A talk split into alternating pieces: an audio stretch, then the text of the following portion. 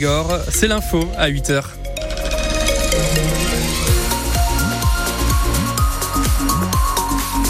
Avec Emmanuel Clavry. Et ce dimanche va rester gris, Anthony. Avec euh, du brouillard qui s'installe euh, ce matin. C'est la surprise euh, de, de, ce que nous avons.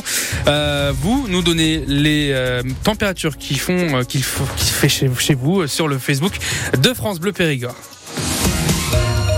Le Salon de l'Agriculture a vécu hier l'une de ses journées les plus agitées de son histoire. Plusieurs centaines d'agriculteurs avaient réservé un comité d'accueil au président de la République qui a mis plus de 4 heures avant de pouvoir couper le ruban, le ruban de cette 60e édition. Et juste avant, Emmanuel Macron a improvisé un débat avec quelques agriculteurs pendant plus de 2 heures et parmi eux, un périgourdin, Rémi Dumort, éleveur de volailles à Limeira, pas très loin de Tenon. Et Rémi Dumort qui a interpellé le chef de l'État sur le suicide des agriculteurs. Monsieur, voilà, c'était monsieur qui. Alors, moi, je suis éleveur de volailles en Dordogne. Euh, je vous, alors, je vais vous parler de quelque chose qui me tient particulièrement à cœur, a vécu encore ces jours-ci. Euh, c'est les suicides. Il y a un, agriculteur qui se suicide tous les deux jours en, France. Et des jeunes. Vous savez, euh, nous, on travaille à peu près 100 heures par semaine. Moi, ça fait trois ans que je travaille 100 heures par semaine, que je sors pas un revenu. C'est ma femme qui me fait vivre. Au mois d'août, j'ai failli passer à l'acte aussi. J'ai un gamin de 15 ans et une gamine de 10 ans. Vous croyez que ça me fait plaisir de monter au salon? C'est mon père qui a 60, 72 ans qui s'occupe de la ferme. Et à la sortie de l'entretien avec le chef de l'État, Rémi Dumort en a dit un peu plus à Thibaut Delmarle. La santé de son exploitation l'été dernier, elle lui a fait envisager le pire. Ouais, c'était un moment difficile pour moi. Bon, mais la conjoncture et, puis voilà.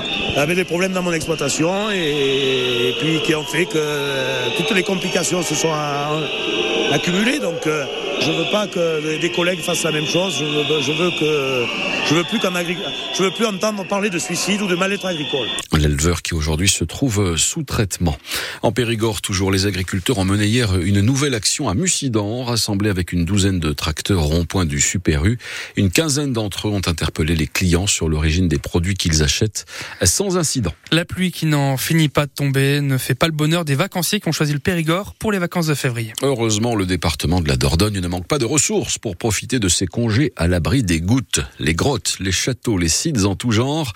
Mathieu Bonnour a rencontré hier des touristes heureux malgré tout à l'aquarium du Bug. Avec leurs deux petits parapluies Spider-Man, Enzo et Hugo se sont régalés au milieu des poissons, mais ils retiennent surtout des crocodiles des poissons, des crocodiles et des serpents. Franchement, c'est bien. C'est à faire au moins une fois. Ces deux petits Girondins sont venus avec Romain. Lui aussi en a pris plein la vue. Premier aquarium. Il y a de grandes vitres, il y a plusieurs espèces ensemble. On passe dans un tunnel en fait, il y a de l'eau qui passe dessus. Voilà. C'est joli quand même. Il avait repéré cet endroit avec sa femme, Elodie. On a tellement vu en fait que du coup on se rappelle même plus. Une bonne solution pour profiter des vacances en étant à l'abri. Du calme, voilà, pas forcément du beau temps, mais du calme surtout. Parce que là en ce moment, euh, merci la pluie. Hein. Même problème pour ce jeune couple. Nina, originaire de Bayonne, travaille dans le coin. Son copain, Colin, est venu du Pays Basque juste pour le week-end. Faut faire tous les aquariums de France. Ils ont déjà fait plusieurs des aquariums et là, avec le mauvais temps, c'est l'occasion d'y retourner. Oh, on a vu des alligators, ouais, ça, ça nous tente pas mal. J'ai jamais vu moi de crocodile en vrai, euh, donc. Euh... On va voir ce que ça donne. Ouais, ça a l'air vraiment chouette. Une belle découverte pour ces touristes qui profitent comme ils peuvent avec la pluie. Reportage France Bleu Périgord signé Mathieu Bonnour. Le 15 de France dispute cet après-midi la troisième journée du tournoi Destination. Oui, troisième journée qui a débuté hier par la victoire de l'Irlande qui a poursuivi son sans faute en dominant le Pays de Galles 31 à 7. L'Écosse de son côté a battu l'Angleterre 30 à 21. Le 15 de France lui accueille donc l'Italie cet après-midi au stade Pierre-Mauroy de Lille. Après la large défaite subie face aux Irlandais, les Bleus ont su réagir en s'imposant en Écosse. Ils vont tenter aujourd'hui de confirmer ce succès et de montrer un visage un petit peu plus séduisant, Vincent Pellegrini. Après ce début de tournoi guère enthousiasmant et avant d'affronter l'équipe la plus faible de la compétition, bon nombre d'observateurs plaidaient pour un renouvellement et un rajeunissement de ce 15 de France. Cela n'a pas été l'option choisie par Fabien Galtier. Le rugby, c'est pas la Star Academy, c'est pas Colanta non plus. L'équipe de France de rugby, c'est pas ça. On est, on est convaincu que ça ne marche pas, pas avec cette équipe-là pas avec l'histoire de cette équipe-là. On est convaincu que vivre l'expérience qu'on vit en ce moment va nous rendre plus forts. Battu lors de ses deux premiers matchs dans ce tournoi, l'Italie reste sur une défaite cinglante face aux Bleus, 60 à 7 en octobre dernier lors de la Coupe du Monde.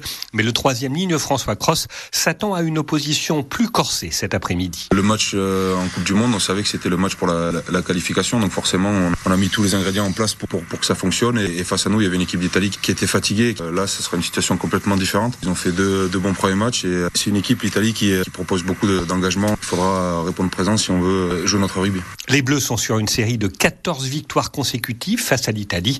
Ils n'ont plus perdu face à la Squadra depuis 11 ans. France-Italie, coup d'envoi à 16h au stade Pierre-Mauroy de Lille à vivre en direct donc sur France Bleu Périgord lors de la 20e journée de national de rugby. Le Cap a perdu hier soir à Narbonne 33 à 22. Prochain match samedi au Dantou avec la venue de l'équipe de hier Carqueran Lors de la 17e journée de National 2 de football, les deux équipes périgourdines ont fait match nul hier soir. Bergerac en déplacement face à la réserve d'Angers, la lanterne rouge un partout et Trélissac à domicile contre le FC Libourne, deuxième du groupe sur le même score.